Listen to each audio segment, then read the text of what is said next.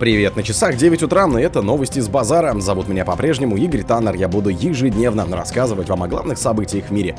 Да что в мире? В России. Путин призвал молодежь уверенно идти к своей цели. США готовят удары по иранским объектам в Ираке и Сирии, сообщили СМИ. Лидеры Евросоюза выдвинули условия для выделения финансовой помощи Украине.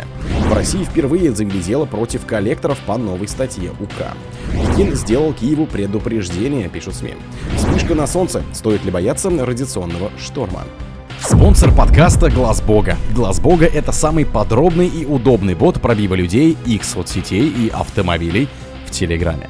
Путин призвал молодежь уверенно идти к своей цели. Владимир Путин, это президент России, кто не в курсе, выступил на церемонии закрытия съезда движения первых и призвал молодежь уверенно идти к своей цели. Я уверен, что если вы будете также целенаправленно, уверенно чувствовать себя, целенаправленно идти к своей цели, осуществлять свою мечту, у нас получится еще больше, обратился российский лидер со сцены к присутствующим. Также он вместе с собравшимся спел гимн страны. Президент отметил, что участники движения первых за последний год сделали очень много. Например, направили отправили сотни тысяч книг своим ровесникам в Донбасс и Новороссию. Я уже сказал, 2 миллиона посадили деревьев ко Дню народного единства, 3 миллиона писем направили нашим бойцам на передовую, людям, которые себя не жалеют, не щадят себя, защищая интересы Родины в рамках специальной военной операции. 400 тысяч около этого книг собрали для своих сверстников и направили в Донбасс и в Новороссию. Это совершенно конкретные осязаемые вещи, и, конечно, вы много-много сделаете еще в будущем, сказал Путин. Он выразил благодарность наставникам и родителям участников движения. США готовят удары по иранским объектам в Ираке и Сирии, сообщили СМИ. Власти США одобрили план нанесения ударов по иранским военным объектам в Ираке и Сирии в ответ на нападение на американскую базу на Ближнем Востоке, сообщил телеканал CBS со ссылкой на правительственные источники. Удары планируется наносить в течение нескольких дней. Их целями станут объекты и военнослужащие Ирана на территории двух арабских стран. Источники утверждают, что определяющим фактором станет погода, так как военные якобы хотят избежать жертв среди гражданского населения в условиях плохой видимости. Центральное командование вооруженных сил США сообщило, что в воскресенье была атакована американская база на северо-востоке Иордании. Погибли трое военнослужащих, более 40 человек пострадали. Американцы возложили ответственность за налет на связанные с Ираном группировки. В Белом доме пообещали ответить на эту атаку. Как заявил госсекретарь Энтони Блинкин, ответ может быть многоуровневым и происходить поэтапно. Лидеры Евросоюза выдвинули условия для выделения финансовой помощи Украине. Евросоюз окажет финансовую помощь Украине при условии соблюдения демократических норм и верховенства права, следует из документа по итогам саммита сообщества в Брюсселе. Предварительными условиями поддержки Украины в рамках фонда будет соблюдение демократических механизмов, включая верховенство закона, уважение прав человека и прав меньшинств, говорится в тексте. Уточняется, что предоставление средств также будет связано с соблюдением финансовых интересов ЕС, контролем за коррупцией и возможным финансовым финансовым нарушениям. Ранее в четверг лидеры Европейского Союза единогласно согласовали выделение Украине макрофинансовой помощи в размере 50 миллиардов евро на период до 2027 года с условием ежегодной отчетности со стороны ЕК и дебатов в Евросовете. В России впервые завели дело против коллекторов по новой статье УК.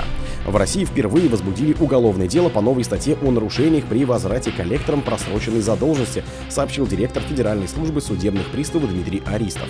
В январе возбуждено первое уголовное дело по новой статье УК в Башкортостане, то есть начинает формироваться практика привлечения к уголовной ответственности, сказал он.